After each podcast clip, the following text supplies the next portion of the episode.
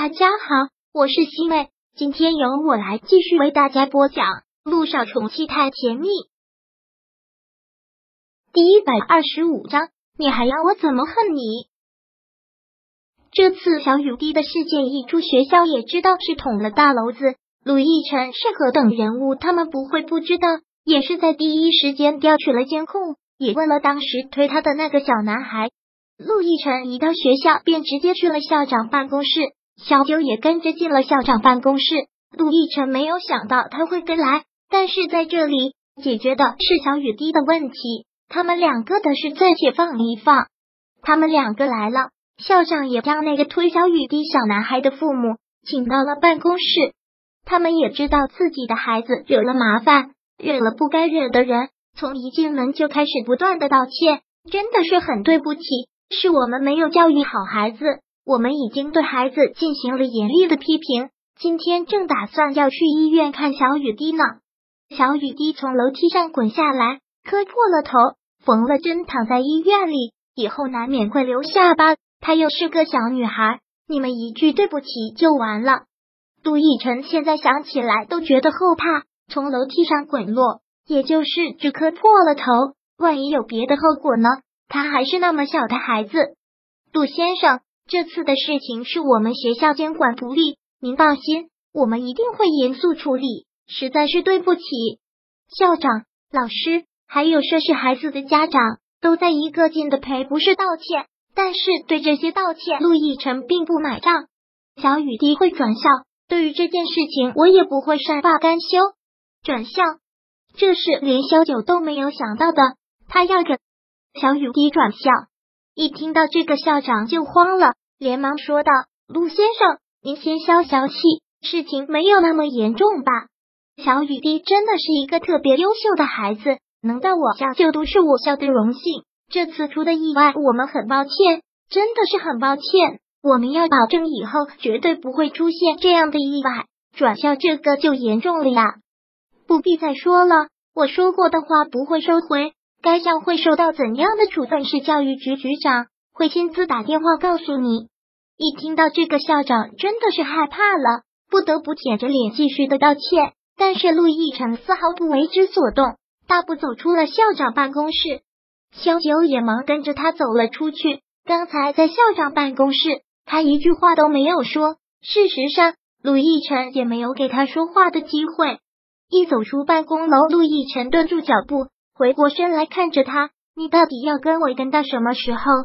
我小九回答不上来，他就是不放心。这个处理方法你满意吗？陆亦辰很生冷的问。新学校昨天我已经安排好了，最晚明天校长就会给你打电话，这样对得起你了吧？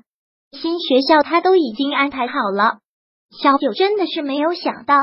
说完，陆亦辰转身大步走开，外面的雨已经越下越大。陆亦辰撑着伞走进了雨里，萧九也忙撑着一把伞跟着他，跟着他走出了学校。眼看他就要上车，但是对于他一直跟着他的行为，陆亦辰是彻底的恼了，转过身来很凶狠的问他：“萧九，你到底想干什么？”“我没有想干什么，你是病人啊，今天也要去医院打点滴的，我怕你，你怕我什么？”陆亦辰很大声的问出来。怕我的胃会烂掉，怕我情绪不好找人打架，还是怕我会死？说完这些，他直接不给萧九回答的机会，一把将伞丢掉了。毕竟萧九目光如炬，但就算我的胃会烂掉，就算我会死，又跟你何干？萧九，你是我什么人？你有什么资格在这里假装关心我？陆亦辰，萧九看到他这个样子，真的是害怕。不要哭给我看。看到他眼中的晶莹，陆亦辰越发的恼。你的眼泪现在在我这里一点都不值钱。你现在心里一定在嘲笑我吧？嘲笑我没有出息，嘲笑我好偏。都已经告诉我小雨滴不是我女儿了，我居然还在为她心疼。萧九手中的伞也落了地，两个人就站在大雨里。萧九看着他，看着愤怒的他，眼睛里一片温热，但已经分不清是雨水还是泪。他紧紧的咬着嘴唇，看着他不说话，如鲠在喉。是啊，陆亦辰恨恨的说道：“小雨滴被人欺负跟我有什么关系？他被嘲笑，没有爸爸，跟我又有什么关系？给他造成这种伤害的人，难道不是你吗？是你告诉我她是我女儿，让我那么兴奋的在他的同学面前说我就是小雨滴的爸爸。结果呢？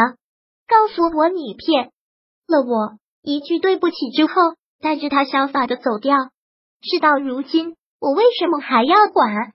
我陆亦辰就是贱骨头，居然真的还在为小雨滴心疼，还在为他出头。陆亦辰的话继续插着萧九的心。萧九知道，自从他知道小雨滴不是他女儿之后，就憋了一肚子的火。陆亦辰，你心里有火，你就撒出来，你打我骂我都可以，打你骂你都可以。陆亦辰上前紧紧的捏住了他的肩膀，凶狠的眸子里面放着火。我现在真的是想掐死你，但是有什么用？小九，你告诉我，你到底让我怎么恨你？我还能怎么恨你？六年前他的离开，陆一晨以为已经恨他恨到了极致，但是结果呢？小九，我永远都不想再见到你。陆亦辰按着他的手臂越来越紧，像是要进入他的骨血，生生的疼，但又怎么都比不过心疼。还有小雨滴。麻烦你管好你女儿，不要让她再来找我。你们两个永远都不要出现在我的生活里，永远都不要。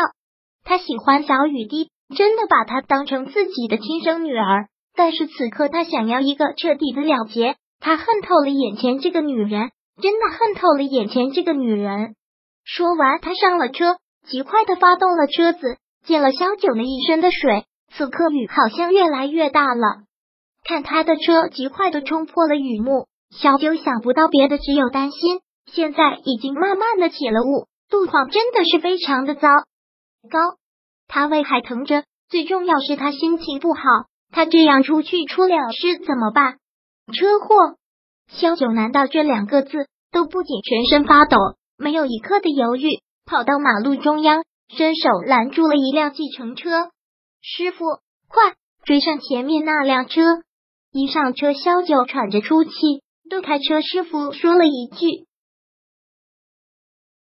第一百二十五章播讲完毕。想阅读电子书，请在微信搜索公众号‘常会阅读’，回复数字四获取全文。感谢您的收听。”